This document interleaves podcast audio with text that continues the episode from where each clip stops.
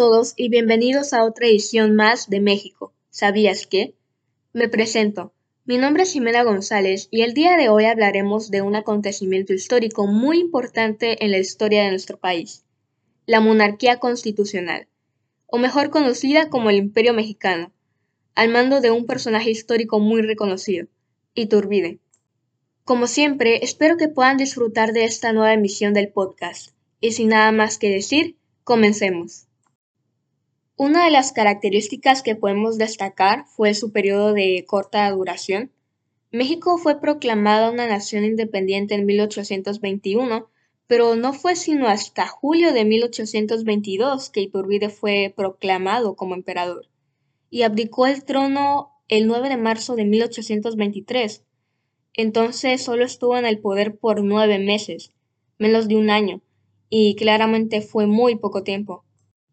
Otro aspecto que podemos destacar es el extenso territorio que se abarcó durante la monarquía, ya que para el momento de mayor alcance tenía una extensión territorial de 4.925.283 kilómetros cuadrados. Pero no nos olvidemos de resaltar la división que hubo dentro del Congreso. Habían muchos conflictos, choques de ideas y diferencias estaban los seguidores de Iturbide, los Borbones y los liberales. A causa de esto, Iturbide decidió disolver el Congreso y crear otro con quienes le fueran leales. Y muy importante, la crisis económica del país. También recordemos que al no haber llegado un monarca español al trono, los españoles salieron del país y con ellos la capital, el dinero. Entonces, Iturbide desde un principio se enfrentó a una gran crisis económica. Sí, trató de solucionarlo, redujo los impuestos, contrajo préstamos y recurrió a la impresión de papel moneda, pero en exceso.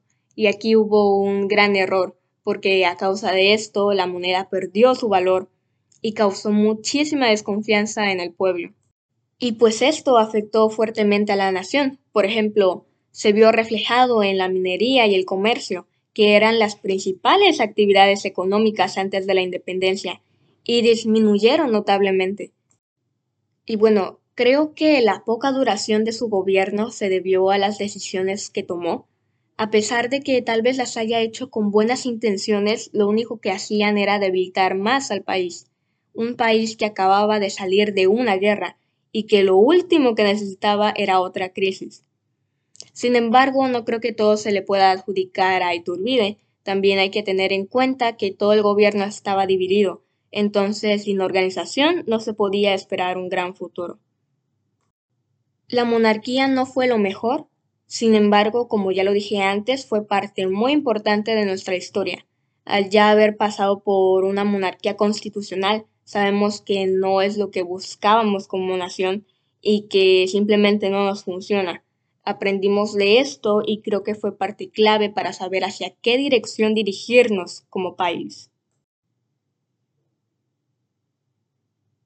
Bueno, hemos llegado al final de otra emisión más de México. ¿Sabías qué?